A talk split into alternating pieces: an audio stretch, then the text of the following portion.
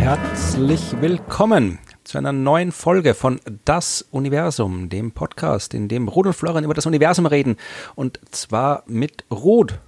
Und Florian. Hallo. Wir Hallo. sind bei Folge 10 schon angekommen. Wir haben quasi ein Unglaublich. Jubiläum. Wer hätte das gedacht? Ja, also wenn man es genau nimmt, wir haben es ja äh, blöd angestellt und eine Nullnummer veröffentlicht. Also wir haben bei Null angefangen zu zählen. Also ist eigentlich eh schon das Jubiläum vorbei. Aber es macht ja nichts. Wir zählen. Also es ist auch immer gut, wenn man dann im Nachhinein draufkommt, dass Jubiläum gewesen wäre, weil dann kann man es trotzdem noch feiern, aber dann ist die Erwartungshaltung ein bisschen äh, niedriger. ja, aber wir feiern ja nicht. Also ich glaube, wir haben jetzt keine, keine Feier vorbereitet für Nummer 10. Oh, Das machen wir bei der 100. okay. Bei der 1000. Wow, 100. Also ich meine, du hast natürlich gewusst, dass das irgendwie alles äh, super gut funktioniert und weitergeht und wir 1000 Folgen machen werden, aber ich war mir da ganz am Anfang ja gar nicht so sicher, ob das wirklich was für mich ist, aber Ja, ja, mittlerweile glaube ich auch, dass es ganz gut geht. Ja, das wird noch viel besser gehen. Ja. Hoffe ich mal. Ähm, wir reden über Astronomie, wohl die äh, aktuelle. Wir zeichnen heute am 3. November diese Folge auf und veröffentlicht wird sie in äh, gut einer Woche. Und äh, ja, die aktuelle Woche ist ein bisschen, zumindest hier in Österreich, ein bisschen suboptimal, kann man so sagen. Also wir haben gestern, ging wieder der neue Corona-Lockdown los und dann gab es noch äh, Terroranschläge in Wien, die zum Glück mich, der nicht in Wien wohnt, zumindest nicht direkt betroffen haben, aber natürlich das Land als Ganzes. Also insofern ist es eine sehr apokalyptische Woche und zu diesem Thema passt auch die Geschichte, über die ich heute sprechen möchte. Also nicht jetzt zum Thema äh, Lockdown oder Terroranschlag, sondern zum Thema Apokalypse. Setzt du jetzt noch eins drauf? Nein, ich setze nicht darüber, aber es kommt darauf an, es gab natürlich ähm, neben den äh, Schlagzeilen, die reale Ereignisse besprochen haben, auch diverse Astronomie-Apokalypse-Schlagzeilen, hinter der aber durchaus interessante Forschung steckt, denn ich möchte heute etwas erzählen über Apophis. Okay. Weißt du, Ist ein Asteroid. ja, das ist äh, ein Asteroid. Klingt schon so. Ja, äh, es ist einer der coolsten Asteroiden und spannendsten Asteroiden, wie wir gleich hören werden, ist auch der Name eines altägyptischen Gottes. Die Okay. Verkörperung von Auflösung, Finsternis und Chaos. Ja, passend, passend, Florian. Der, Gut gro- aufgewählt. der große Widersacher des Sonnengottes. Äh, obwohl äh, dieser Name, äh, zumindest ich erzähle gleich die Geschichte der Entdeckung, weil die äh, zum dem gehört, was dieses Ding so spannend macht. Und äh, die Entdecker äh, haben zwar gesagt, ja, eigentlich ist er eh nach Apophis, dem altägyptischen Gott, benannt, aber die waren auch beide große Fans von äh, Stargate. Und da spielt ja nicht nur äh, MacGyver mit, sondern auch äh, äh, diverse komische böse Aliens und ich habe Stargate nie so wirklich verfolgt. Aber angeblich gibt es da auch einen Typen namens Apophis, der irgendwie der große Bösewicht ist dort.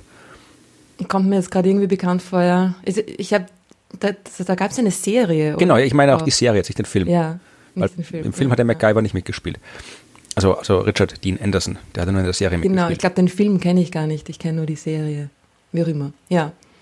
Ja, äh, wie gesagt, also die, äh, es ist, äh, die Bo- Entdecker behaupten, sie haben auch unter anderem diese Serie damit gewürdigt. Aber äh, es geht ja erst um die Entdeckung selbst. Also Apophis ist ein Ding, das wir schon ja, ein Stück lang kennen. Apophis ist am 19. Juni 2004 entdeckt worden und zwar von äh, Roy Tucker, David Tolan und Fabrizio Bernardi, was jetzt äh, an sich jetzt noch nicht äh, dramatisch außergewöhnlich ist, weil Asteroiden werden immer wieder mal entdeckt. Was aber ganz äh, interessant ist, das wusste ich vorher nicht, das habe ich jetzt erst erfahren, als ich die Geschichte hier recherchiert habe, dass hier äh, Roy Tucker, der hat äh, einen, äh, ein Stipendium bekommen zu dem Zeitpunkt vom äh, Shoemaker Near Earth Object Grant Program.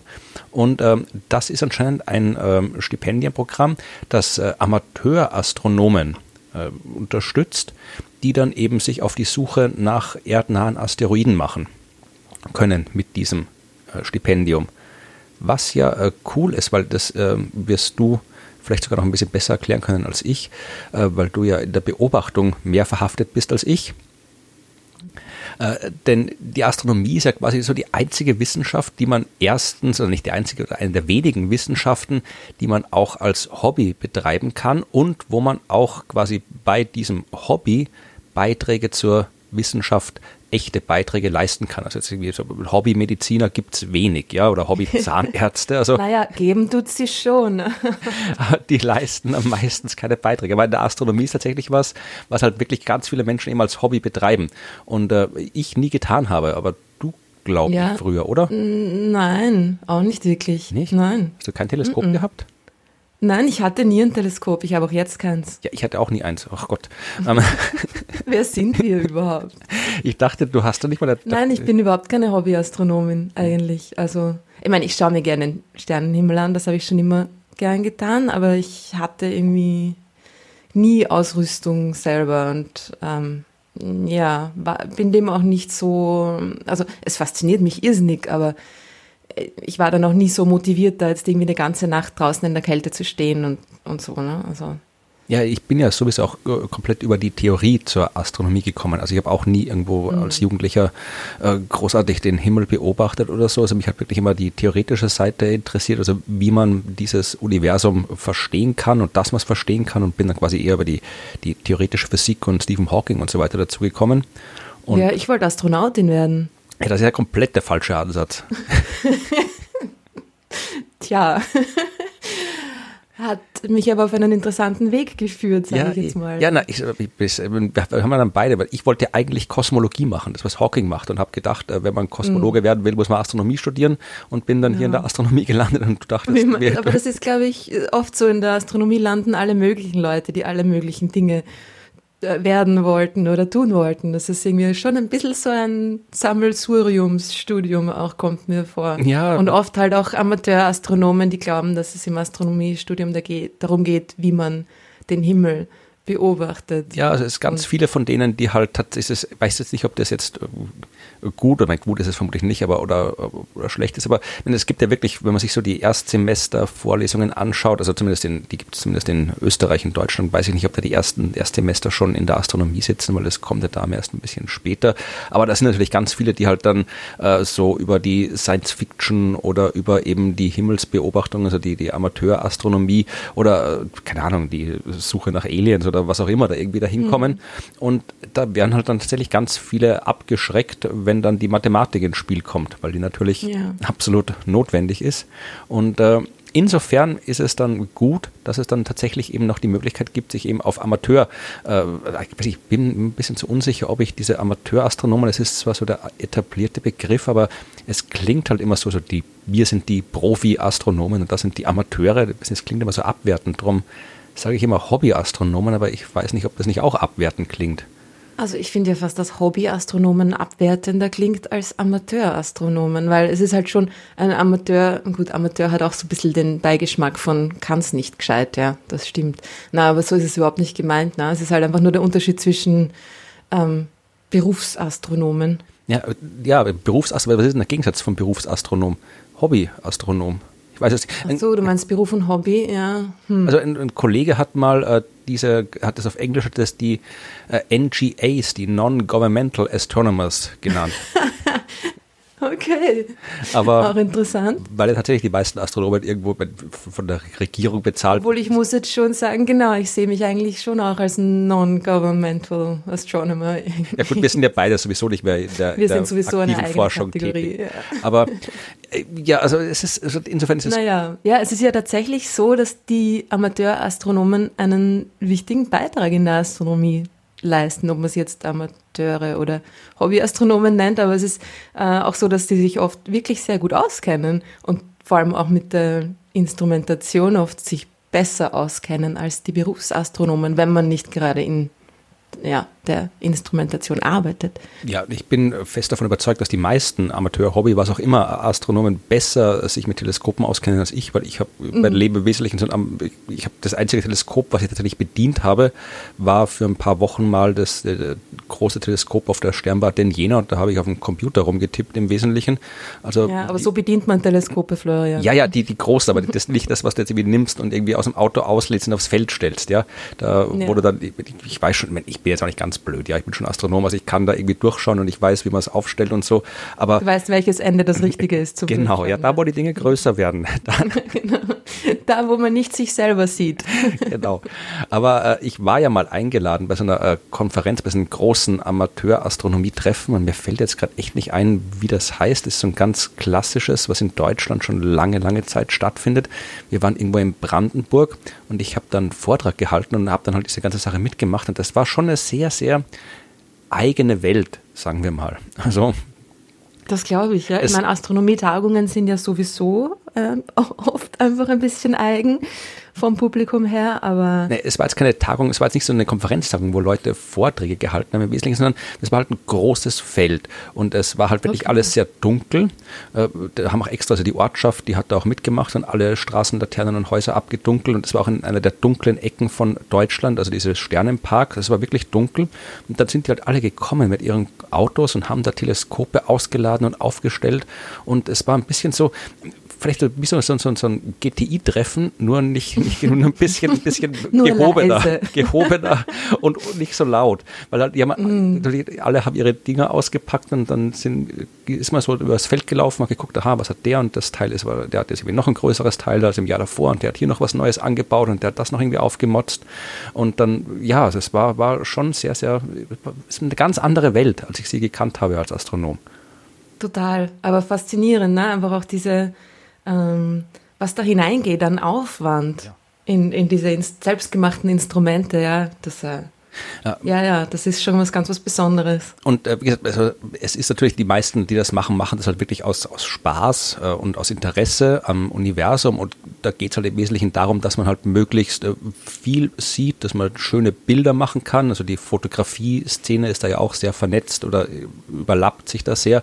Äh, sagen wir mal, dass da jetzt wirklich was macht, um zu forschen, das passiert da nicht ganz so oft. Aber äh, es ist natürlich äh, schon auch Teil dieser Sache, weil was zum Beispiel oft passiert ist, dass diese Leute nach Asteroiden und Kometen suchen, weil es ja, äh, ja cool ist, also wenn man so ein Asteroid oder Komet entdeckt. Und äh, mittlerweile haben die Satelliten bei der Suche nach Asteroiden und Kometen schon ein bisschen äh, das Kommando übernommen. Also die allermeisten äh, Asteroiden und Kometen werden bei großen Durchmusterungsprogrammen entdeckt. Aber äh, früher, also früher jetzt so vor, noch vor 20, 30 Jahren und immer wieder noch äh, werden diese Objekte von eben äh, Amateurastronomen entdeckt. Das finde ich schon ganz, ganz spannend, dass da wirklich ähm, darüber und auch bei der Beobachtung von Supernova zum Beispiel oder bei Helligkeitsmessungen von Sternen, dass da wirklich halt Leute mit ihrem Hobby ganz konkrete Beiträge zur Wissenschaft leisten können. Ja, das geht ja auch in die Richtung von, von dieser ganzen Citizen Science, die genau. irgendwie immer, immer wichtiger wird auch oder wichtiger, ja, immer mehr Beachtung findet einfach. Genau. Wo es natürlich eher um die, ähm, um die Anzahl an, an Messungen oder Beobachtungen geht, die man braucht und, und wo dann halt ähm, ja, Leute einfach mitmachen können und, und die quasi die Schwarm, die Schwarmintelligenz genutzt wird, also die, die, Anzahl an Leuten. Ja. Die großen Teleskope, wirklich die, die Profi-Teleskope jetzt in dem Fall, die, die großen Sternwarten in Chile und Australien und Südafrika, ich meine, die sind natürlich irgendwie, könnte man wahrscheinlich irgendwie 20, 30 Mal überbuchen mit den ganzen äh, Anträgen, die Leute stellen, Wissenschaftler, Wissenschaftlerinnen stellen, das zu beobachten. Und wenn ich da ankomme, sage ich, ich möchte mal gucken, ob ich einen Komet finde, dann werden die sagen, ja. Die werden gar nichts sagen. Die werden gar nichts sagen. Ja, die ignorieren mich einfach. Aber wenn ich halt selbst ein Teleskop habe, da kann ich halt schauen, ob ich einen Komet finde oder einen Asteroid. Und ich habe die Zeit und wie gesagt, da ich es nicht irgendwie beruflich mache, ist es auch egal, wenn ich da länger dafür brauche. Wenn es mir Spaß macht, dann mache ich das halt, ja. Und äh, das ist wirklich schon ein relevanter Beitrag. Und um jetzt wieder zurück zur Geschichte gekommen, zu kommen, dieser Asteroid, der eben da mit Unterstützung eines dieser Amateurastronomen gefunden wurde, der war nämlich wirklich, also der, der beschäftigt die Wissenschaft heute noch. Ja? Mhm. Äh, also, also ist nicht nur seine Entdeckung was Besonderes, sondern schon auch äh, der Felsbrocken selber. Ja, natürlich, natürlich. Also die, mein, mhm. Äh, die Entdeckung ist natürlich auch besonders. Ja? Also ich würde gerne mal einen Asteroid entdecken, aber dazu müsste ich halt Beobachter sein, was ich nicht bin. Aber äh, es geht quasi dieser Asteroid, also den hat man eben entdeckt im Juni. So, jetzt war das Problem, äh, wenn du einfach nur mal einen Lichtpunkt im Teleskop siehst und dann, dann kannst du vielleicht sagen, okay, wenn du den zwei, drei Tage lang beobachtest oder mittlerweile reichen oft auch schon, wenn du die guten Methoden hast, ein paar Stunden beobachtest, dann siehst du, der bewegt sich. Ja, und dann weißt du, okay, das ist schon mal kein Stern, das ist ein anderer Himmelskörper und dann kann ich in den Katalogen schauen, gibt es da einen, der das sein sollte und wenn nicht, dann weiß ich, okay, das muss ein neuer sein Soweit äh, so klar. Das heißt, er hat gesagt, okay, da ist ein neuer. Aber äh, damit das wirklich gilt, was da quasi äh, entdeckt worden ist, muss man äh, auch die Bahn gut bestimmen können. Man muss wirklich ausreichend viele Beobachtungen haben, um die Bahn bestimmen zu können. Und das war da ein bisschen schwierig, weil die haben den entdeckt und dann im Wesentlichen am Tag drauf ähm, ist er nochmal äh, äh, beobachtet worden, da konnte man es bestätigen. Dann aber äh, war das Teleskop besetzt und das Wetter war scheiße und irgendwie der Mond hat geleuchtet und alles überstrahlt. Das heißt, im Wesentlichen äh, konnte man dann eine Zeit lang keine neuen Beobachtungen machen. Und als dann endlich der Mond weg war, äh, war der Asteroid äh, am Himmel schon so nah an der Sonne, dass man auch nicht mehr beobachten hat können. Das heißt, äh, man hat den Asteroid im Wesentlichen bis Dezember verloren. Okay. Und erst im Dezember 2004 ist er dann von einem anderen äh, wiederentdeckt worden und dann konnte man mehrere äh, Beobachtungen machen und man wirklich eine, eine halbwegs brauchbare Bahn bestimmen. Und, und woher wussten Sie, dass es der gleiche war? Naja, du kannst ja theoretisch schwer sagen, innerhalb der, der vorhergegebenen äh, Parameter, die man hat, jetzt quasi von den ersten Beobachtungen, kann man sagen, okay, das Ding muss irgendwo da rumfliegen. Ich meine, die halten sich ja im Prinzip an die Naturgesetze, diese Objekte. Und äh, die fliegen nicht einfach äh, irgendwie links und rechts und kreuz und quer, sondern man kann schon innerhalb von den Beobachtungsdatengrenzen vorhersagen, der muss ungefähr da sein. Und wenn dann ungefähr da was ist, äh, dann kann man das schon halbwegs zurückrechnen, wenn du von dem dann auch mhm. Daten hast. Ja. Also Sie hatten schon einige Beobachtungen. Ja, aber halt jetzt quasi noch nicht, es war jetzt noch nicht so, dass du wirklich sagen kannst, okay, äh, das haben wir jetzt. Also es mhm. läuft quasi in der Asteroidenentdeckung so, zuerst wird man entdeckt und äh, dann kriegt das Ding, was entdeckt ist, eine offizielle, also eine vorläufige Nummer. In dem Fall hieß das Ding 2004 MN4 und dann, äh, wenn man ausreichend viele Bahndaten hat, Beobachtungsdaten hat, um wirklich eine Bahn eindeutig festzulegen, okay, das Ding ist auf der Bahn und äh, den verlieren wir auch nicht mehr. Ja. Jetzt kennen wir die Bahn so gut, dass wir den nicht mehr verlieren. Da muss man jetzt nicht mehr äh, neu hinschauen andauernd. Dann äh, kriegt er eine offizielle Asteroidennummer und äh, du kannst dem Ding einen Namen geben, wenn du es entdeckt hast. Das ist mhm. dann quasi der Punkt. Und in dem Fall war es dann eben so weit, dass man den entdecken, also dass, dass, man dann die Bahn bestimmen konnte und den Namen geben konnte, eben Apophis. Aber, und das geht sich, also es geht darum, dass wirklich ähm, das war halt im Dezember, hat man diese Daten gemacht, also diese Beobachtungen gemacht und dann ähm, tatsächlich, also die NASA hat ja so, sind schon so automatisierte Programme, die halt bei allen immer mal guckt, äh, wenn man so eine Bahn hat, eine vorläufige, äh, kommt der vielleicht bei uns bei der Erde vorbei? Ja, und wie mhm. nah kommt er vorbei und äh, ist er vielleicht ganz nah an der Erde und wie groß ist die äh, Kollisionswahrscheinlichkeit und so. Und ähm, das, das äh, wird automatisch gemacht und äh, veröffentlicht. Da zähle ich später noch mehr drüber. Und am 23. Dezember hat, äh, ist von der NASA da eine Einschlagswahrscheinlichkeit von ungefähr 1 zu 300 veröffentlicht worden. Okay. Was schon äh, vergleichs so wenig vergleichsweise groß ja. ist, ja. Aber mhm. das ist eigentlich noch kein Grund zur Aufregung, weil äh, Einschlagswahrscheinlichkeit heißt folgendes in dem Zusammenhang, ja. Wir haben eine Asteroidenbahn von einem neu entdeckten Asteroid. Und die ist halt nicht äh, ganz äh, exakt, weil natürlich äh, die ganzen Beobachtungen mit Fehlern behaftet sind. Das heißt, du kannst das nicht hundertprozentig exakt berechnen. Wenn man sich das jetzt so ein bisschen grafisch vorstellt, so äh, das Sonnensystem und der Asteroid und seine Bahn ist quasi so eine Linie durch den Raum. Ja, dann ist die in der Realität der Rechnungen keine Linie, sondern eher so eine Art, äh, ja, dickes, dickes, dickes, dicker Wurm, dicke Wurst, die sich da das Universum zieht. Und der, der Asteroid kann halt irgendwo in, oder Rohr, Rohr ist vielleicht noch besser, ähm, kann halt quasi irgendwo in diesem Bereich sein und wir wissen nicht genau Ein wo. Ein Torus wäre, glaube ich. Das ist, glaube ich, die offiziell wissenschaftliche ja. Bezeichnung, ja. Und äh, der Asteroid befindet sich halt irgendwo in diesem Torus, aber wir wissen nicht genau wo. Und wenn dieser Torus jetzt halt die Bahn der Erde kreuzt, dann ist es zumindest rein formal rechnerisch möglich, dass die beiden halt kollidieren. Ja? Äh, und das ist halt je nachdem, wie groß dann der Torus ist, äh, kannst du halt dann daraus äh, mathematisch eine Kollisionswahrscheinlichkeit berechnen. Also das ist jetzt mhm. quasi nicht ungewöhnlich, weil am Anfang, wenn man wenig entdeckt hat, äh, wenig beobachtet hat, dann ist dieser Torus sehr groß. Da kommt schon mal vor, dass die Erde halt drin liegt. Ja. Meistens beobachtet man ein bisschen genauer, äh, macht die Daten, die Bahnbestimmung besser, dann schrumpft der Torus und die Erde fällt raus. Das ist eigentlich so der, der Standard bei diesen Sachen. So, mhm. jetzt äh, ist aber dann, äh, hat man eben weiter beobachtet, weil äh, das ist so, ein selbstverstärkender äh, Zyklus. Also wenn mal feststeht, okay, der hat eine Kollisionswahrscheinlichkeit, dann da gibt's alles, also das wird alles online veröffentlicht, das kann man sich alles anschauen. Äh, dann wird das quasi so ausgeflaggt und sagt, okay, hier, da wäre es gut, wenn wir nochmal hingucken. Und dann kommt eben auch, dann, dann schauen natürlich die ganzen Profi-Astronomen mit den Teleskopen, sofern sie verfügbar sind, hin, aber vor allem die Amateure schauen hin, ja, weil die, die schauen genau auf sowas. Wenn da irgendwo steht, da brauchen wir noch Daten, da brauchen wir jetzt dringend Daten, dann packen die ihre Teleskope aus und dann gibt es sehr schnell sehr viele neue Daten die dann auch automatisch hochgeladen werden und automatisch äh, bearbeitet werden. Also das funktioniert alles wunderbar.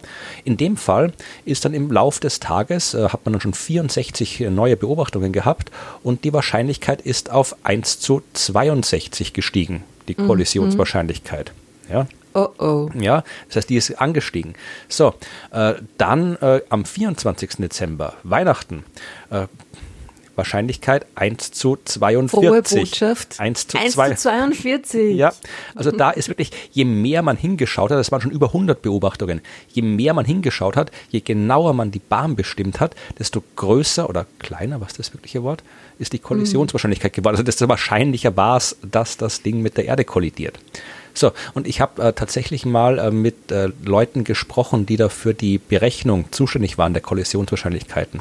Das war äh, eine Spanierin und ein Italiener und die haben gemeint, die haben erzählt, die waren halt zu Hause, Weihnachten, ja, aber natürlich die Daten mhm. kommen trotzdem rein und sie sind halt da gesessen und halt irgendwie, die Spanierin hat wirklich erzählt, so ihre, ihre Familie saß am Weihnachtstisch und sie ist irgendwie am Computer gesessen, hat gerechnet und gerechnet und dann gesehen, okay, das, das wird immer mehr, die Kollisionswahrscheinlichkeit, das steigt immer weiter an und die haben dann wirklich schon überlegt, okay, was, was mit ihren Kolleginnen und Kollegen diskutiert, ich meine, was, was, was, was tun wir jetzt? Da gab es noch keine wirklichen äh, ja, Prozedere, was man da tun kann. Soll man jetzt irgendwie einen Präsidenten anrufen oder welchen Präsidenten oder was das? Also, ja, genau.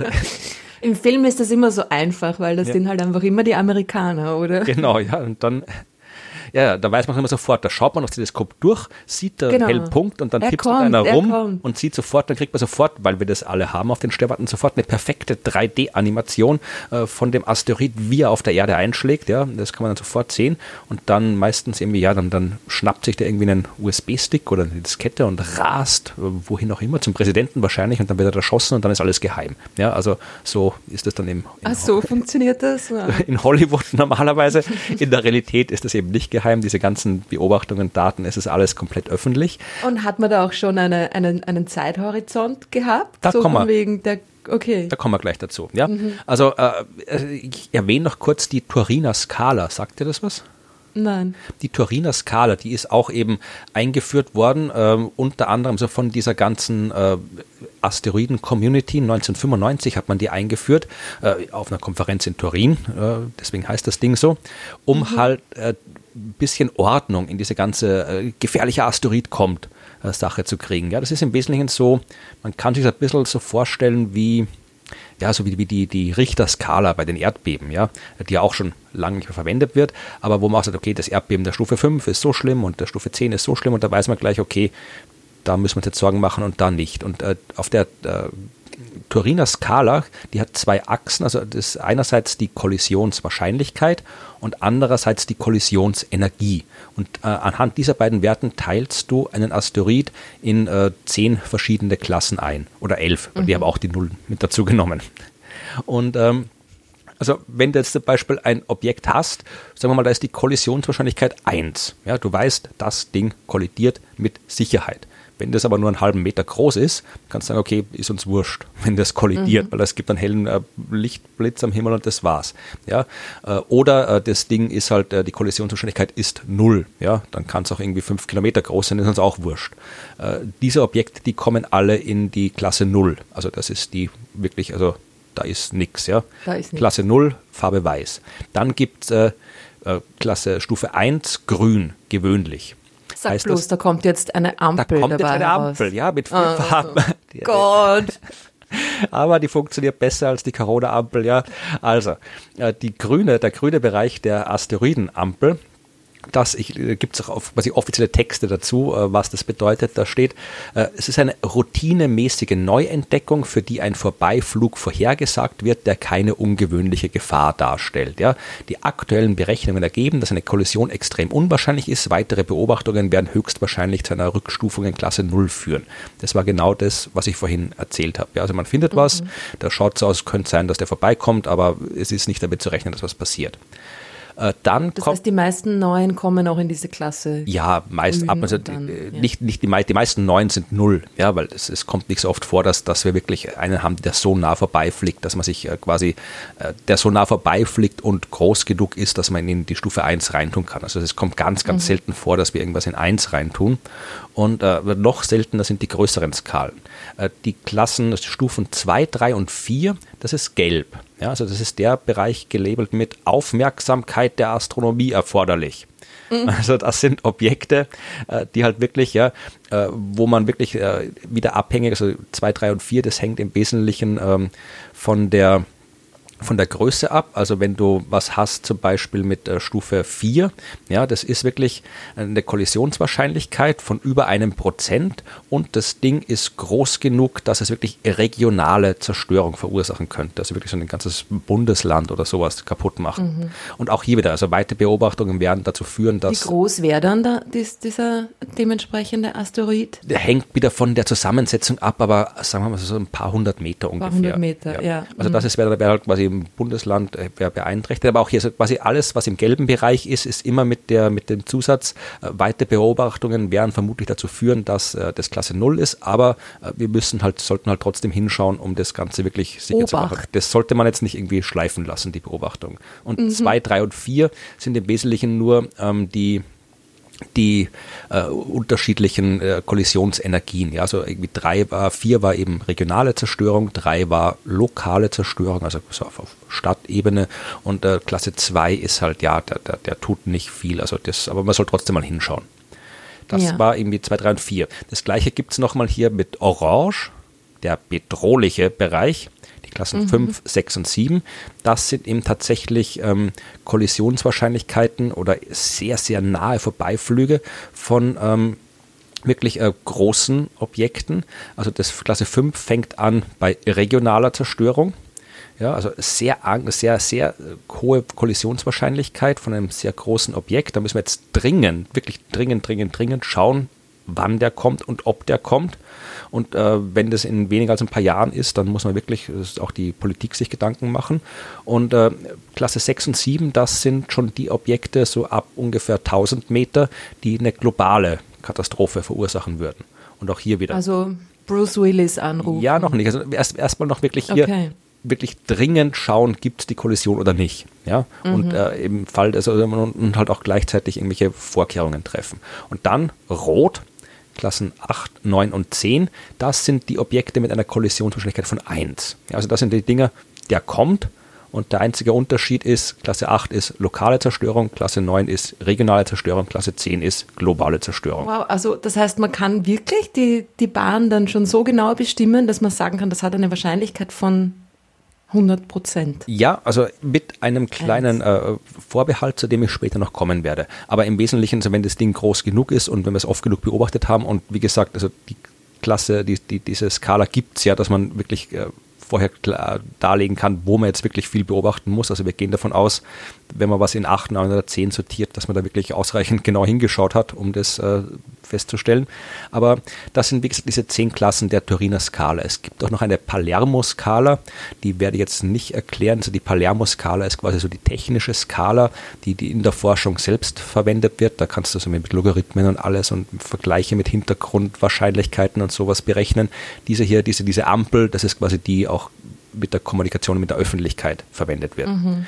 So, und wir haben eigentlich äh, ab und zu mal, ich glaube, äh, ab und zu mal bis zu dem Zeitpunkt hat man ab und zu mal so ein Ding mit äh, 1 einsortiert.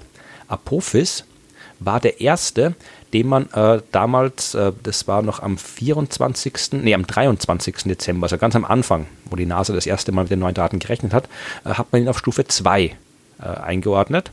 Das hat man noch nie gemacht. Und dann äh, ist er auf Stufe 4 gekommen. Ja, also man hat noch nie äh, bis, bis heute noch nicht ein zweites Objekt gefunden auf Stufe 4, aber auch Apophis hat man auf 4 tatsächlich einsortiert. Ja? Also eine, ich zitiere nochmal, eine enge Annäherung, welche die Aufmerksamkeit der Astronomie erfordert. Aktuelle Berechnungen ergeben eine Wahrscheinlichkeit von über einem Prozent für eine Kollision, welche regionale Zerstörung verursachen würde. Und äh, Falls die Begegnung weniger als ein Jahrzehnt entfernt ist, verdient sie Aufmerksamkeit der Öffentlichkeit und von offizieller Seite. Äh, in dem Fall war die Kollision, um die es geht, die ganzen Wahrscheinlichkeiten, war eine im Jahr 2029.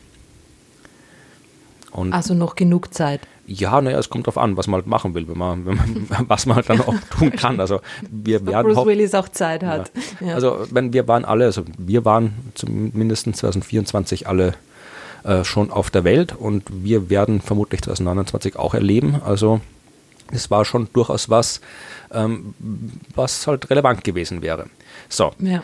Also das war schon mal wirklich, ähm, ich war damals 2004, äh, kann mich ehrlich gesagt gar nicht erinnern an die Entdeckung dieses Asteroids. Das muss damals bei mir, was habe ich denn gemacht? 2004 Dezember, ich glaube, da habe ich, da habe ich gerade an meiner Doktorarbeit, nee, die war schon vorbei, da habe ich gerade meine, meine letzte Arbeit in Wien erledigt, bevor ich dann im 2005 nach äh, Jena übersiedelt bin. Wahnsinn. Ja. Aber auf jeden Fall, das ist ein Grund, warum äh, der Apophis damals vermutlich nicht so extrem in den Medien gewesen ist, wie es heute vermutlich wäre, äh, war auch, dass tatsächlich äh, Weihnachten 2004 eine tatsächliche sehr, sehr äh, tragische Katastrophe stattgefunden hat, nämlich der große Tsunami im Indischen Ozean, wenn mhm. du dich daran erinnerst. Ähm, das war wirklich, das waren hier, das war äh, Erdbeben im Indischen Ozean, äh, Größe 9,1, wo wirklich äh, äh Unmengen, äh, äh, ganz, sind fast eine Viertelmillion Menschen äh, gestorben dabei. Ja, äh, ja also wow. das, das, da ist der ganze irgendwie Indien, äh, Indonesien und so weiter. Ähm, das war, also ich kann mich noch erinnern, dass wir das irgendwie hier beim Weihnachten zu Hause bei den Eltern irgendwie im Fernsehen gesehen haben, diesen, diese Bilder, weil natürlich auch Leute selbst schon wieder war ja Urlaubszeit Weihnachten. Ja, und die haben alle gefilmt. Also das war ganz dramatisch. Und diese, das hat dann eben vermutlich Apophis äh, dann aus den Medien verdrängt. Aber mhm. wir wollen ja auch nicht jetzt über die Medien reden, sondern über die Astronomie. Und ähm, jetzt ging es natürlich weiter. Also man hat jetzt einen Asteroid gehabt, wo man sagt, okay, 2029 könnte es interessant werden. Und hat natürlich genauer hingeschaut. Ja, das heißt, es halt immer weitere, auch die, nicht, auch die großen äh, Sternwarten haben genau vorbeigeschaut. Äh, der ist vorher auch schon vorbeigekommen. Also so ein erdnaher Asteroid, und das sind die ja, die uns gefährlich werden können, die erdnahen Asteroiden, so heißt die Gruppe offiziell, die weniger überraschend in der Nähe der Erde sich aufhalten, ähm, die kommen auch so, also diese, solche Asteroiden, die einschlagen, die kommen jetzt nicht aus dem Nichts und hauen auf uns drauf, sondern die umkreisen die Sonne und quasi kommen immer wieder mal in die Nähe der Erde und einmal kommen sie dann eben ganz nah ran. Das heißt, es gab auch schon äh, danach, 2005, äh, gab es so eine Passage, wo das Ding äh, nahe vorbeigeflogen ist in der Erde, also in ausreichend Sicherheitsabstand, aber da konnte man das zum Beispiel mit Radar von der Erde aus vermessen. Also du kannst Radarstrahlen hinschicken, werden reflektiert, kommen zurück und so kann man halt sehr genaue Messungen anstellen. Und wie nah war der da an der Erde dran? Oh, das kann ich dir jetzt spontan nicht sagen. Ich habe nur die zukünftigen Daten jetzt rausgesucht, nicht die vergangenen Daten. Aber ja, alles so, so halt. Aber wie so Mondentfernung oder? Ja, ich glaube, glaub, dass es ungefähr so kann es jetzt echt nicht sagen. Ich müsste jetzt irgendwie noch mhm. spontan zum Googlen anfangen und das raussuchen. Aber jetzt nichts, das irgendwie großartig jetzt äh, äh, für, für Aufregung sorgt, außer in irgendwelchen Boulevardmedien vielleicht, die ja immer schon hm. ausflippen, mhm. wenn das Ding in zehnfachem Mondabstand vorbeifliegt.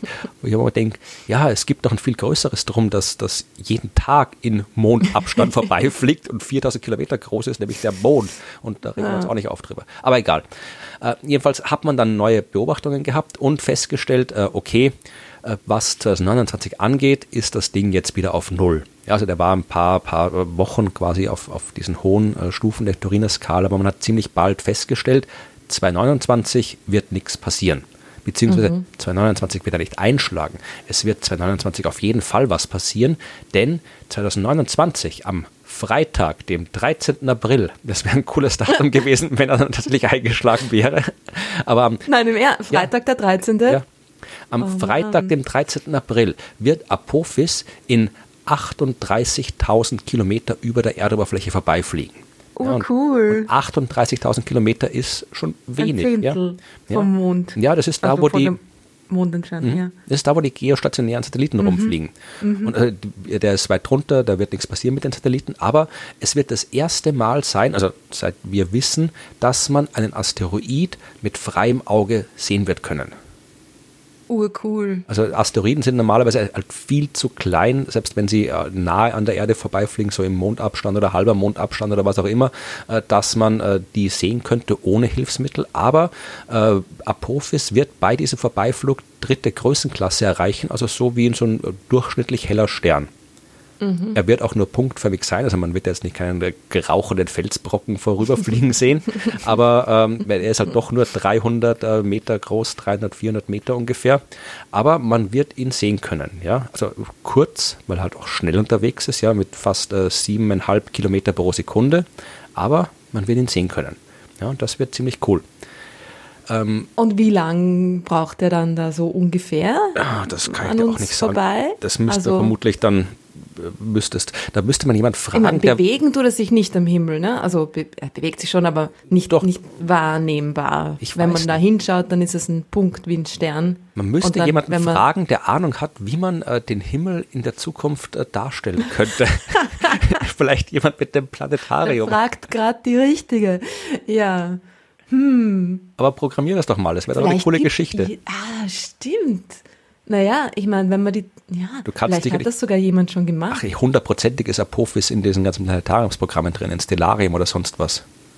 Glaubst du? Ich glaube, würde mich, würd mich wundern, wenn das nicht... mal vorher sagen sollen, da hätte ich nachschauen können. Aber man kann die auch reinbasteln. Ich habe auch mal irgendwie für irgendwas so ein paar Himmelskörper in ja, Planetarium reingebaut. Ja, hinzufügen eigentlich, das stimmt. Ja, hey, ja, mach, jetzt habe ich gleich was zu tun. Genau. Diesen Hausübung. wunderschönen apokalyptischen Nachmittag, ja.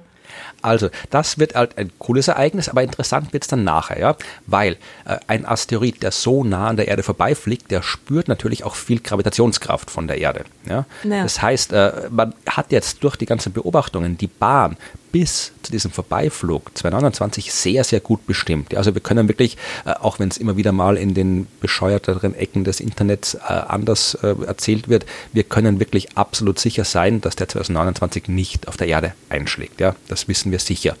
Aber weil der eben bei diesem Vorbeiflug so nah an der Erde herankommt und so stark von ihrer Gravitationskraft beeinflusst wird, kann man sich vorstellen, also wie, wie so beim Billardspielen oder vielleicht irgendwie mit so einem Baseball. Ja? Also der kommt angeflogen und dann gibt ihm die Erde ordentlich ein mit. Und äh, mhm. das lässt sich schwer, es lässt sich auch, solche Sachen lassen sich auch berechnen, aber schwer. Also du kriegst bei jeder nahen Begegnung wird so ein bisschen so ein, ein Fehler äh, wieder reingetan, weil du es eben nie ganz exakt vorher berechnen kannst, wie jetzt so eine nahe Bewegung sich auswirkt. Das heißt, äh, die, äh, der wird danach eine andere Bahn haben, also wirklich eine merkbar andere Bahn haben, als er sie jetzt hat, der Asteroid. Und seine große Halbachse wird sich zum Beispiel verändern. Momentan ist die große Halbachse bei 0,9 astronomischen Einheiten. Ja, also der mittlere Abstand von Apophis äh, zur Sonne ist kleiner als der mittlere Abstand der Erde zur Sonne. Nach dem Vorbeiflug wird die große Halbachse auf 1, irgendwas sein. Ich glaube 1,1 astronomische Einheiten. Das heißt, dann wird äh, der mittlere Abstand des Asteroids äh, größer sein als der der Erde. Also der ändert wirklich äh, seine Bahn dramatisch. Das heißt, es, die nachfolgenden nahen Begegnungen sind alle ein bisschen unsicherer.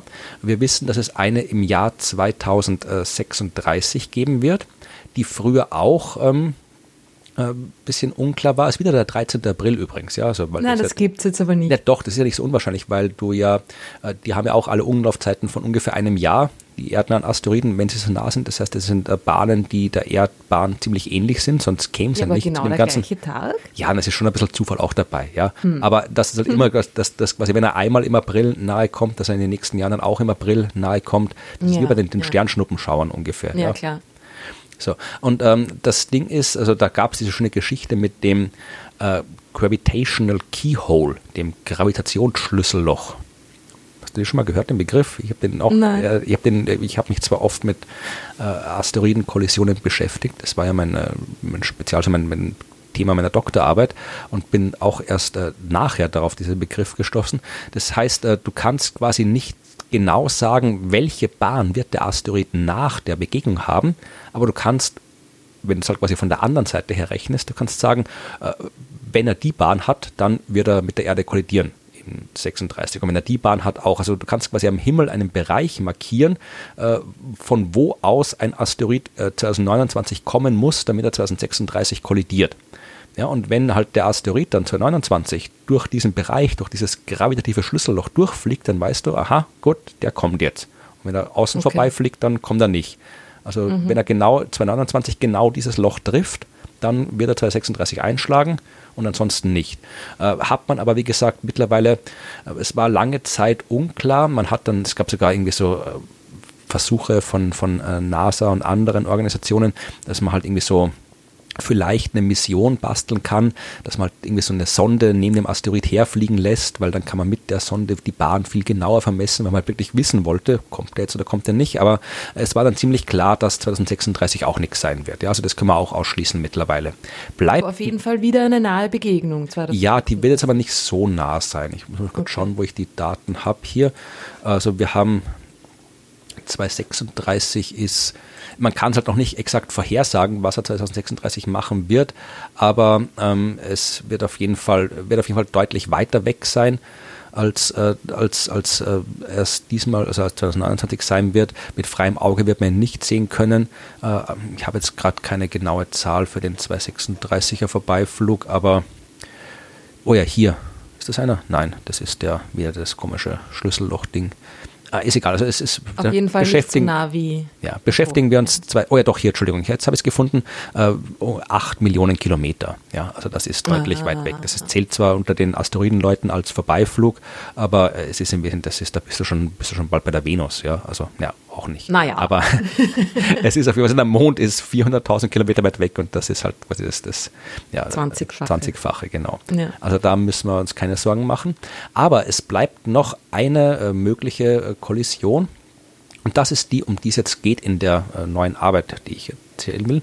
Nämlich, also es gibt noch es Vorbeiflüge, es gibt hier noch Vorbeiflüge halt mit, mit, mit noch größerem Abstand, irgendwie 260, 265 und so weiter. Aber 2068 da kommt wieder einer. Ich glaube, diesmal ist es zumindest, ich weiß jetzt nicht, äh, welche Zeitzone die Angabe ist, da ist der 12. April äh, angegeben, aber ähm, es ist äh, im April 268 und da haben wir eine Einschlagswahrscheinlichkeit momentan von äh, 0,00067 Prozent. Ja, klingt besser. Umgerechnet ist äh, 1 äh, in 150.000. Ja, ist jetzt nichts, worüber man großartig sich äh, aufregen müsste. Ähm, ist auch auf der Torino-Skala, wird sowas als Null im Wesentlichen gezählt, aber es ist halt schon noch was, wo man sich ein bisschen, bisschen äh, damit beschäftigen kann, weil es halt äh, nicht ganz ausgeschlossen ist, vor allem weil man halt auch noch ein bisschen Unsicherheiten hat. Und zu diesen Unsicherheiten kommen wir jetzt, weil du hast vorhin gefragt, kann man die Bahn wirklich so genau berechnen, dass man wirklich weiß, der kommt jetzt wirklich mit Sicherheit? Äh, mhm. kann man machen, aber äh, es bleiben immer ein paar Unsicherheiten übrig die man nicht wegkriegt oder nur sehr schwer wegkriegt. Ja, also wenn ich weiß, okay, der kommt jetzt in, in, äh, in 10.000 Kilometer vorbei und meine Unsicherheit sind irgendwie äh, 5 Kilometer, dann kann ich sagen, okay, das, das ist definitiv ein Vorbeiflug. Äh, wenn die Unsicherheit größer ist, dann äh, wird es schwieriger und äh, vor allem, wenn der Zeitrahmen größer ist. Ja, also wenn ich jetzt, ne, wenn ich den, zu einem Asteroid jetzt einen kleinen Schubs gebe, dann kann sich das im Laufe der Zeit zu, einer, zu einem größeren Unterschied auswachsen. Und es mhm. gibt tatsächlich Möglichkeiten, wie Asteroiden kleine Schubse bekommen, die nichts mit Gravitation zu tun haben. Denn es gibt auch nicht gravitative Kräfte, die die Bahn von Asteroiden beeinflussen können. Und um genau äh, die geht's, nämlich den Jarkowski-Effekt. Auch noch nie gehört. Noch nicht? Ja, du musst dich mehr mit Asteroiden beschäftigen. der Jarkowski-Effekt, der ist sehr, sehr cool. Äh, ist äh, benannt nach dem russischen Ingenieur Ivan Osipowitsch Jarkowski. Der hat es im Jahr 1900 beschrieben. Im Wesentlichen ist es ein ganz simples, äh, simples Phänomen. Es geht darum, dass ein Asteroid ja natürlich von der Sonne beleuchtet wird und sich dabei aufwärmt. Ja? Mhm. Das heißt, ein Asteroid wird aufgewärmt und natürlich unterschiedlich stark. Ja? Also das heißt, eine Seite ist auf die Sonne zugewandt, da wird es heiß und auf der anderen Seite, also die Tagseite wird heiß, die Nachtseite kalt. Ich meine, auf der Erde, muss jetzt nicht Tag und Nacht erklären, das wissen die Leute, wie das funktioniert. so, jetzt dreht sich so ein Asteroid auch, ja, und äh, hat damit, man könnte es irgendwie so Nachmittagsseite und Vormittagsseite nennen, ja, also die Nachmittagsseite ist die, die sich halt gerade in Richtung Nacht hinein dreht und die Vormittagsseite ist die, die gerade aus der Nacht rausgekommen ist. So, die Vormittagsseite, die ist kühler als die Nachmittagsseite, weil ja die Vormittagsseite gerade erst anfängt, sich aufzuwärmen. Die war ja schon komplett ausgekühlt in der Nacht. Das heißt, du hast quasi äh, wenn man es jetzt ganz simpel sagt, ich verlinke einen Artikel, wo ich das mit Bildern schön beschrieben habe. Ja, aber du hast halt im Wesentlichen unterschiedliche Bereiche des Asteroiden, sind unterschiedlich warm und äh, haben sich auch unterschiedlich stark erwärmt und geben die Wärme auch unterschiedlich stark wieder ab. Ja, weil äh, von, wenn etwas wärmer ist, also wärmere äh, Objekte geben äh, Wärmestrahlung stärker ab als kältere Objekte. Also kühlen, was Warmes kühlt schneller aus.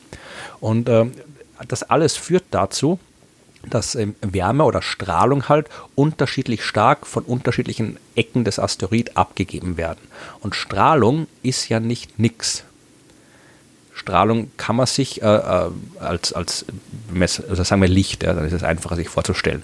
Ja, man kann sich ja Licht auch als Teilchen vorstellen, wenn man will. Und wenn jetzt so Licht kommt und auf irgendwas trifft, wird es reflektiert. Und dabei wird ein Strahlungsdruck ausgeübt. Natürlich. Also es gibt einen Strahlungsdruck, den Licht ausüben kann. Und äh, Wärme ist ja auch nichts anderes als Licht, ja. Nur halt kann man halt nicht sehen.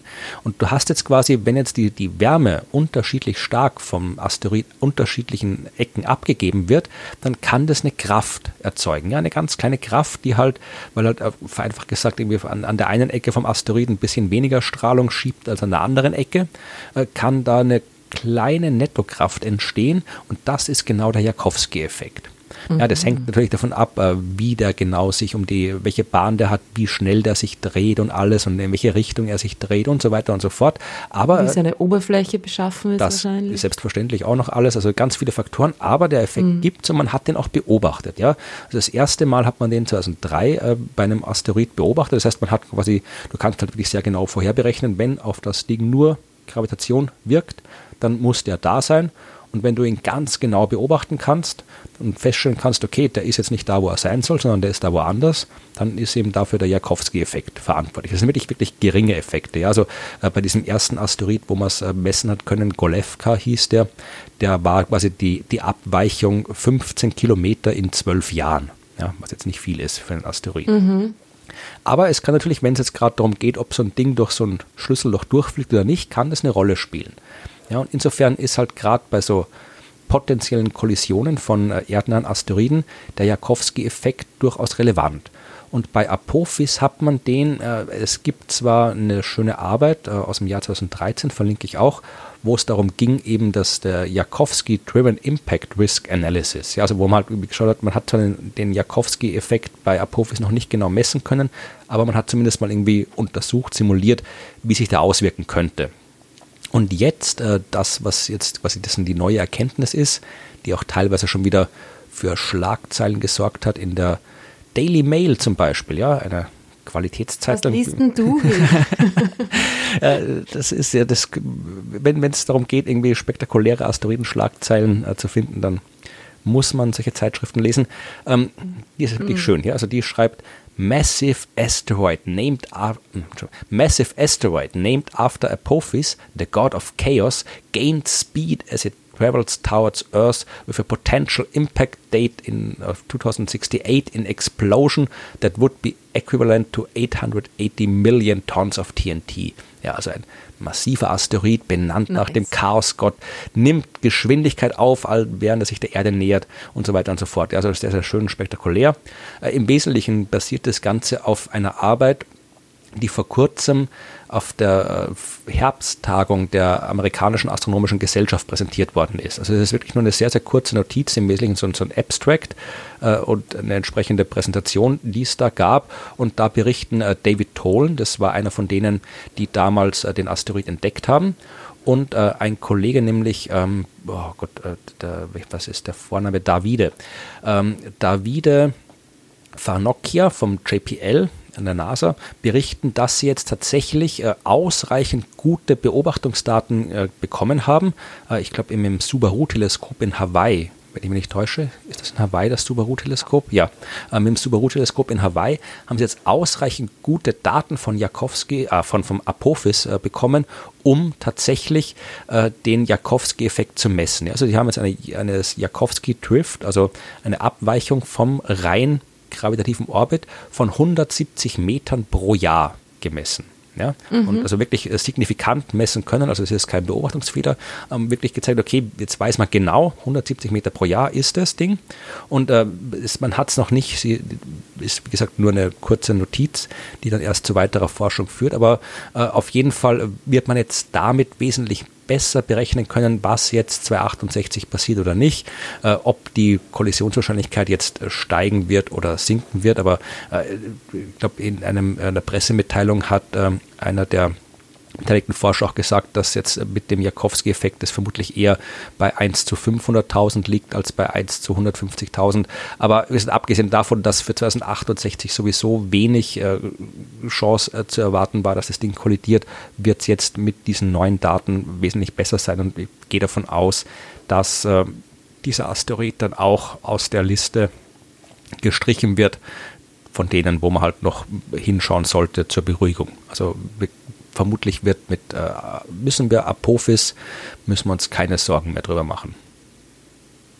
Und was, wenn doch, ist der Plan, dass man hinfliegt und in äh, in Alufolie einhüllt, damit er die Strahlung der Sonne besser reflektiert und sich nicht so stark aufhetzt? Oder? Wäre tatsächlich eine der Möglichkeiten, wie man äh, einen Asteroid abwehren kann, der tatsächlich auf Kollisionskurs ist. Also wenn man das lang genug vorher macht, ja, dann kann man den, ist wirklich, da, da gibt es wissenschaftliche Forschung dazu, ja, dass man halt die, die Reflexionseigenschaften der Oberfläche mhm. eines Asteroid gezielt so verändert, dass der Jakowski-Effekt quasi gezielt wirken kann und den gezielt halt aus diesem Schlüsselloch rausschiebt oder halt halt einfach weg von der Erde, von der Kollisionsbahn schiebt. Ich weiß nicht, ob man das so schnell hinbekommt, weil entsprechende Missionen, das sollte man vielleicht vorher einmal irgendwie ausprobiert haben, zumindest so eine Mission, ja, bevor man es dann in dem Fall macht. Äh, es gibt da noch andere Methoden der Asteroidenabwehr, kann ich auch was verlinken dazu.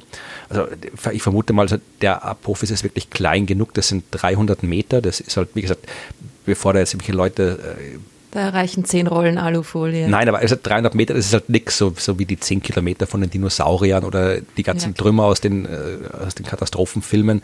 Ja, also da, wenn der einschlägt, also wenn der jetzt irgendwo in Amerika einschlägt, dann kriegen wir in Europa halt wenig mit davon. Also wir kriegen natürlich alles mit davon, aber es wird quasi hier bei uns jetzt die Häuser nicht umfallen oder sonst irgendwas. Also das ist wie gesagt regionale Zerstörung, kann so ein Ding auslösen, was halt blöd für die Region ist, selbstverständlich.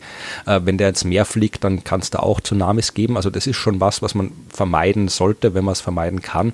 Aber äh, das, da muss man jetzt nicht irgendwie mit aller Bruce Willis mit Atombomben hinfliegen, was sowieso die blödeste äh, Methode ist. Also äh, irgendwie Atombomben reinbohren, das ist, äh, das ist so die einzige Methode, die nicht funktioniert. Ja, ja überhaupt schon mal Atombomben in eine Rakete packen, ist, äh, da, da, da fängt es ja schon mal an mit der Blödheit, oder? Genau. Aber was man tatsächlich machen kann, ist ein kinetischer Impact. Äh, das wird vermutlich das sein, ja. wenn wir mal einen finden, eben so von der Größe, äh, dann wird man das machen. Dass, da gibt es, äh, vielleicht finde ich die Arbeit noch, ist klar, genau zu Apophis gibt es auch eine Arbeit, wo man das ausgerechnet hat.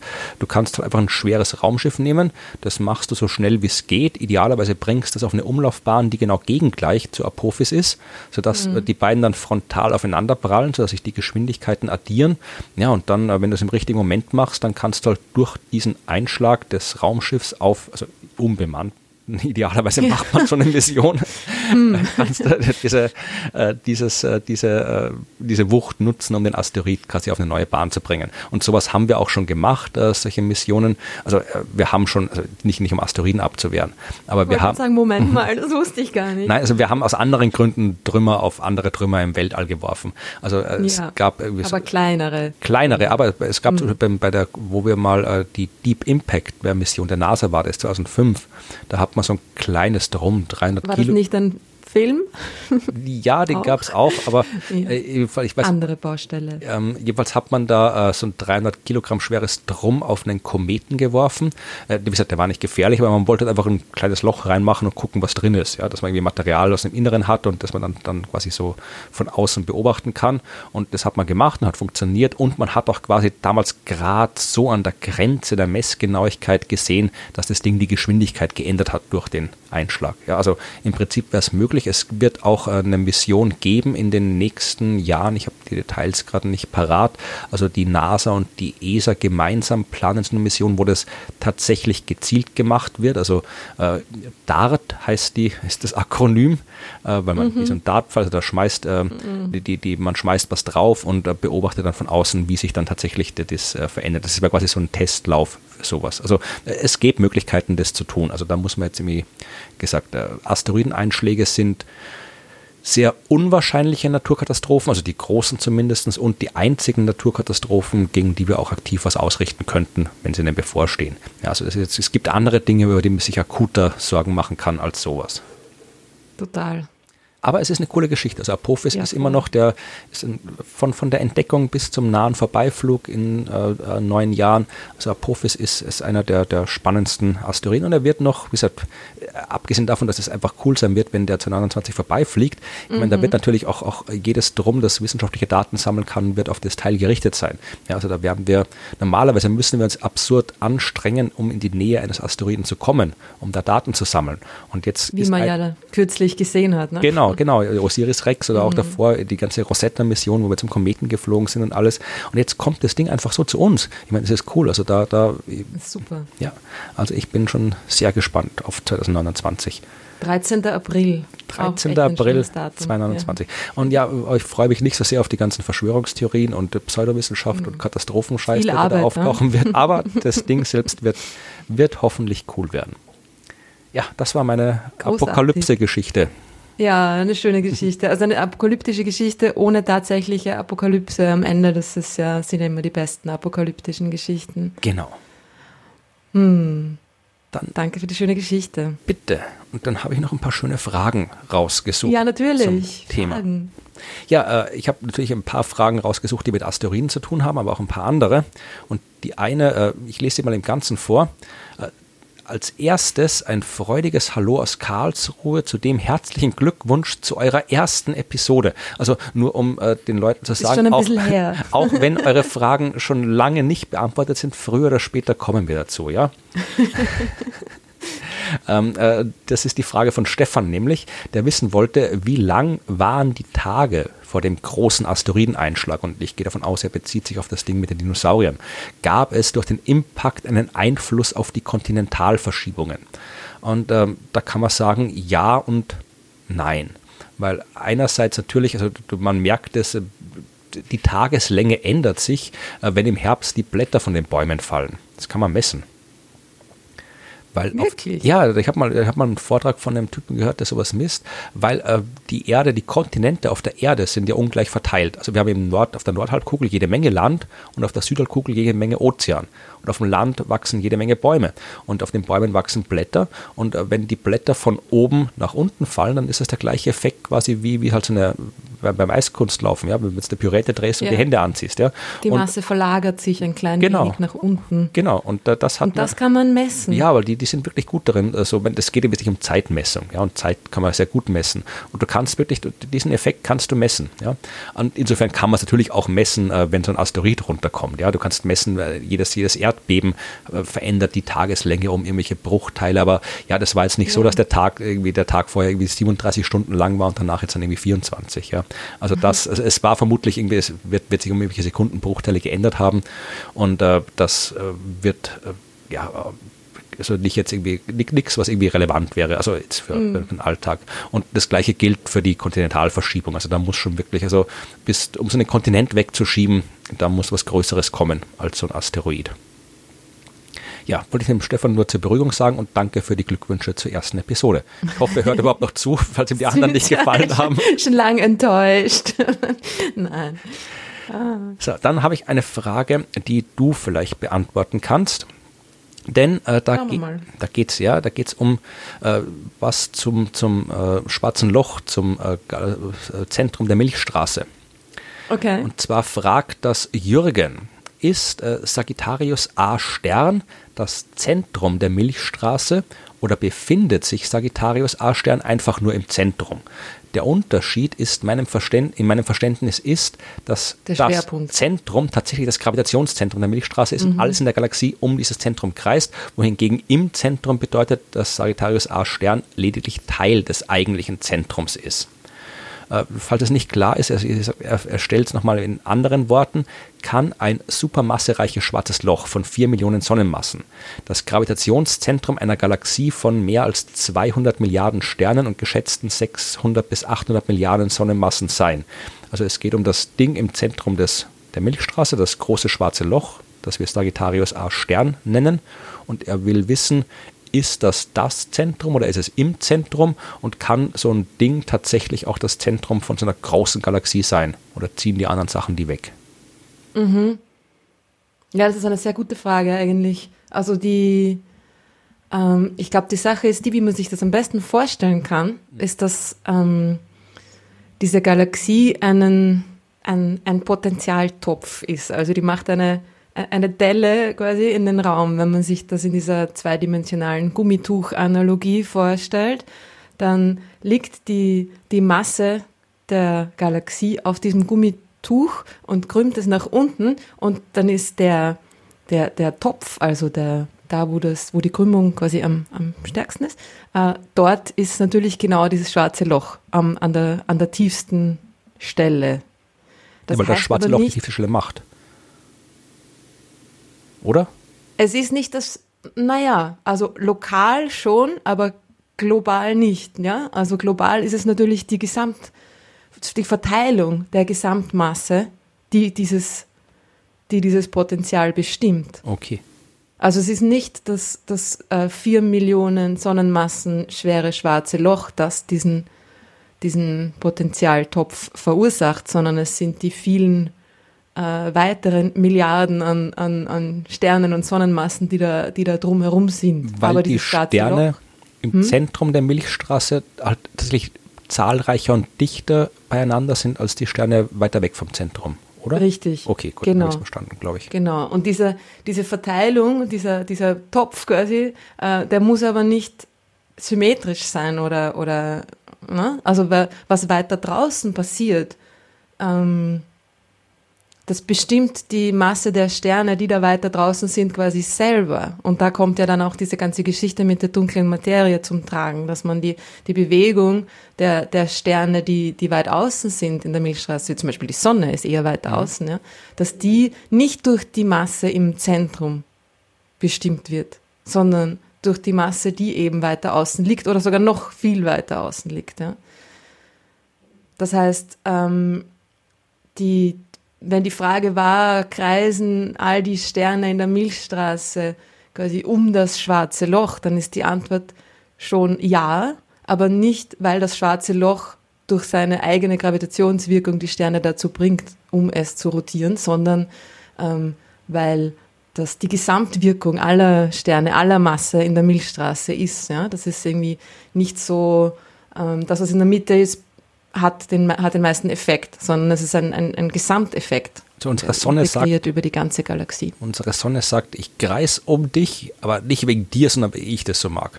ja, genau. Nein, wegen, ich kann gar nicht anders. Ich werde mitgerissen von all dem, was um mich herum passiert. Oh! Okay. Irgendwie so. Ähm, genau, aber das schwarze Loch ist, ist schon genau in dem, im Zentrum drinnen und ist auch das Zentrum. Also es ist eigentlich beides. Also es ist nicht irgendwie das eine oder das andere, wenn das Sinn macht. Ja, schauen wir mal, sonst muss ja, sich äh, äh, Jürgen einfach nochmal melden. Jürgen, melde dich nochmal, wenn das jetzt keinen Sinn ergeben hat. So, jetzt habe ich noch eine schöne Frage, die man kurz beantworten kann von Gerrit. Die hat auch wieder mit den Asteroiden äh, zu tun. Und er fragt, was genau muss zusammenkommen, damit ein Asteroid mit einem Planeten kollidiert? Es fliegen doch etliche Asteroiden um die Erde. So ein Einschlag scheint aber vergleichsweise selten zu passieren. Das ist, wenn ich nicht was falsch verstanden habe, dann sagen wir Bescheid, Gerrit. Aber äh, ja, da, damit ein Asteroid mit einem Planeten kollidiert, müssen halt der Asteroid und der Planet zur gleichen Zeit am gleichen Ort sein. Dann kollidieren sie miteinander und äh, das kommt deswegen so selten vor, weil das Sonnensystem verdammt groß ist. Da fliegt zwar viel Zeug herum, aber äh, es ist deswegen selten, weil ja genug Platz ist. Deswegen passiert nicht so oft. Das ist eigentlich der einzige Grund. Äh, früher im Sonnensystem, vor ein paar Milliarden Jahren, als das Sonnensystem gerade entstanden ist, da war noch viel mehr Zeug da als heute und es war alles noch ein bisschen enger, weniger Platz, weil das äh, noch alles noch ein bisschen kompakter war. Die Objekte, die großen Planeten haben sich erst später ein bisschen nach außen bewegt. Da gab es sehr viel mehr Einschläge als heute, aber heute ist genug Platz und äh, ab und zu kommt es halt vor dass einer zusammenstößt, aber es gibt jetzt keinen speziellen Grund, also dass da jetzt irgendwie äh, ja irgendwas ein besonderer physikalischer Prozess passiert, damit es ist, sondern es ist einfach alles fliegt durch die Gegend und ab und zu äh, kreuzen sich Bahnen und dann kann es äh, passieren, aber das ist deswegen selten, weil es so wenig gibt. Ja, es ist eine Kombination unglücklicher Umstände quasi. Genau. Mhm. So, und dann noch was. Äh, wir müssen, wir müssen ab und zu ein bisschen mehr, glaube ich, jetzt über Sterne reden. Also wir müssen, dürfen nicht immer nur, du darfst nicht immer nur über Galaxien reden und ich nicht immer nur über Asteroiden und Planeten, auch wenn das unsere Spezialgebiete sind. Aber äh, das Universum enthält ja noch andere Sachen als die. Deswegen ähm, werden wir uns in den nächsten Folgen zusammenreißen und ab und zu auch mal Themen besprechen, die nicht äh, mit es gibt einfach so viele Themen. Ja, eh, aber die nicht mit unseren Spezialgebieten zu tun haben. Aber äh, ich mhm. wollte halt die, den Profis heute nicht auslassen, weil der so spannend war. Aber hier habe ich jetzt eine Frage für, über, über Sterne, die du vermutlich sehr gut beantworten kannst. Äh, und zwar von Micha, der fragt zuerst, kühlt ein weißer Zwerg im Laufe der Jahrmilliarden irgendwann aus. Also der weiße Zwerg ist das, was von so einem Stern wie unserer Sonne übrig bleibt, wenn deren Leben zu Ende ist, wenn sie nicht mehr keine Kernfusion mehr macht. Und äh, dann fragt er sich noch, wenn das so wäre, was würde einem Astronauten widerfahren, der sich dem weißen Zwerg nähert oder gar auf ihm landen würde? Also du als, als astronautische Astronomin. Ja, genau. Kannst das sicherlich Der Spezialistin für das Gebiet für Landungen auf weißen Zwergen. Genau. Äh, naja, dieser weiße Zwerg, der, der, der glüht quasi vor sich hin. Also der kühlt aus, ja, das ist so. Ähm, wenn ich den ersten Teil der Frage richtig ja. verstanden habe, ob das so ist.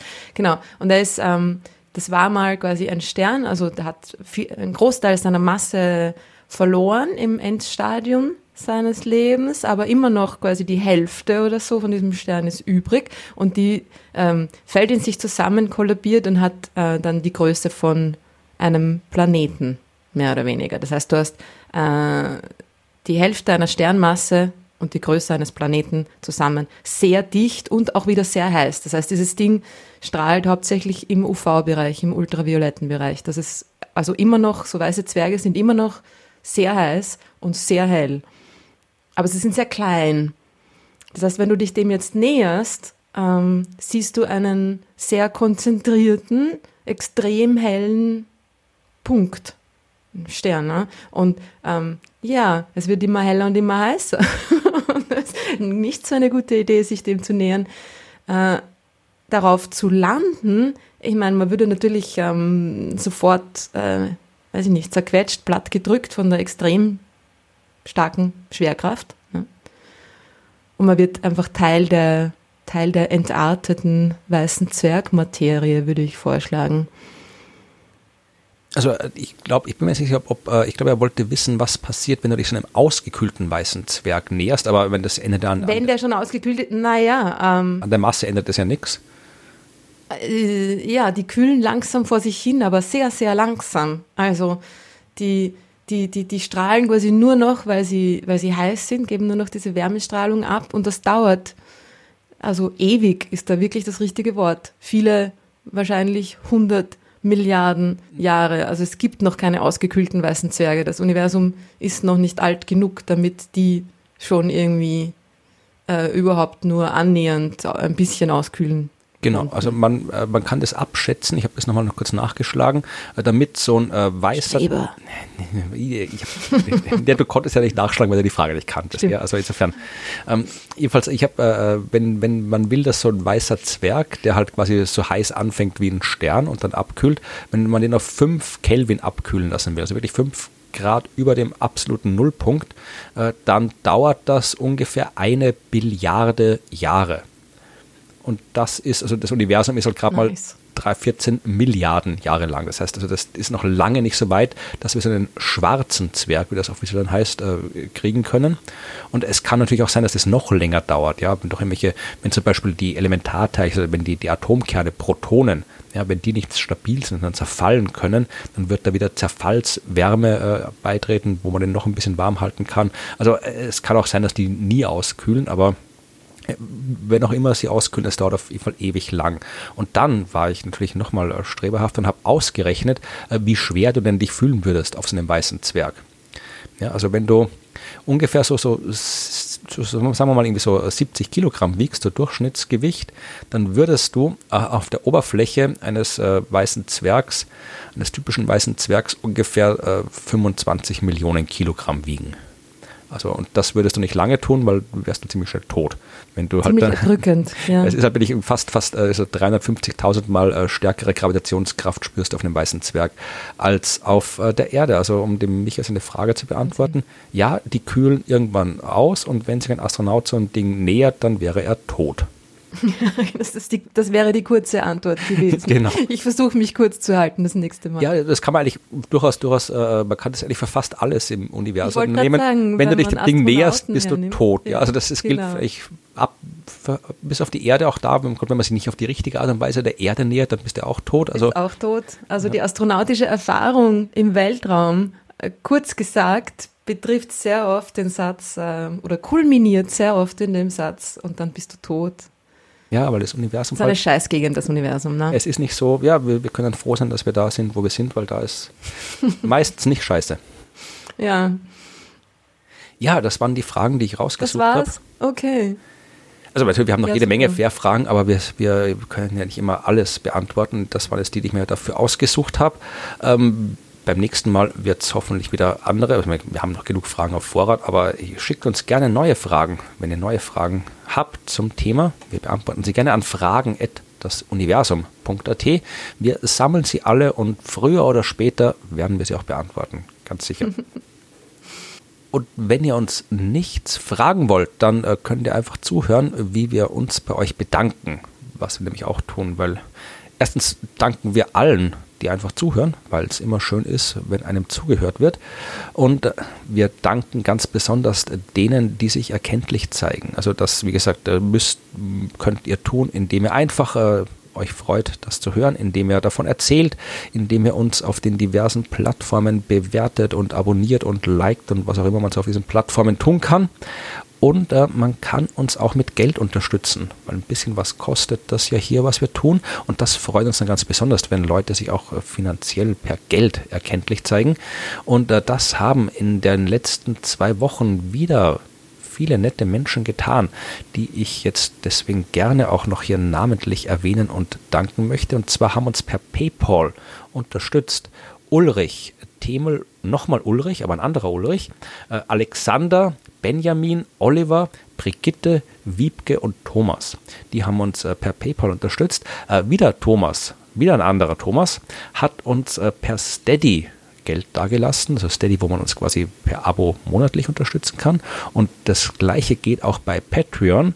Und da waren es Florian, André, Andreas, Jürgen, Ole und Hagen, die uns unterstützt haben. Und das freut uns wirklich sehr, weil je mehr Unterstützung wir bekommen, desto länger können wir das machen und desto mehr können wir das machen und wer weiß, was aus diesem Podcast dann vielleicht noch werden wird bei Folge 1000, wenn wir die erreicht haben.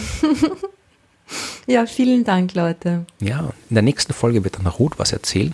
Ich bin schon sehr gespannt. Und äh, dann, dann da müssen Sie sich auch nicht mehr beschweren, dass ich immer die ganze Zeit rede, aber das ist halt das Format. Hast du Beschwerden bekommen, dass Nein, du die ganze Zeit redest? Eine Beschwerde gab es, dass du mehr reden sollst, was ja. Ah, wirklich? Was ich, was ich auch. Also es gab nicht okay, die Beschwerde, okay, dass du. Okay. Nein, es gab nicht die Beschwerde, dass du mehr reden sollst. Es hat sich keiner beschwert, dass du äh, zu wenig redest, sondern dass, dass ich zu viel rede und du zu wenig. Aber das ist ja dem Format geschuldet. Also in der einen Folge ja. erzähle ich ja dir was und in der anderen Folge erzählst du mir was. Und, äh, genau, vielleicht hat er halt einfach gerade die eine Folge gehört oder sie, wie auch immer wer das war äh, wo du erzählt hast und sich gedacht, mm, ja, drum. die andere redet aber gar nichts. und äh, nachdem jetzt hier, weil ich jetzt wieder hier am Ende dieser Folge sich äh, eine Stunde lang geärgert hat, dass sich die ganze Zeit dreht und die andere nichts sagt. Äh, in der nächsten Folge wird es anders, denn da wird Ruth eine wunderbare, aufbauende, fantastische Geschichte über die Wissenschaft und die Astronomie erzählen. Genau, und ich werde zuhören. Sterne sollen es sein, hast du gesagt, oder? Nein, was dich, was, was, was dich glücklich Tu mein macht. Bestes. Oh. ja, und ich höre dir natürlich auch gern bei deinem Geschichtenerzählen zu. Also das ist schon in Ordnung. Macht euch keine Sorgen um mich, Leute. Ja, ja, nein, das, das müsst ihr nicht tun. Ich komme schon, ich komme schon dran.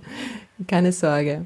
Okay, na dann, äh, danke für deine Geschichte, danke euch für die Fragen und wir hören uns wieder in zwei Wochen. Bis zum nächsten Mal. Tschüss.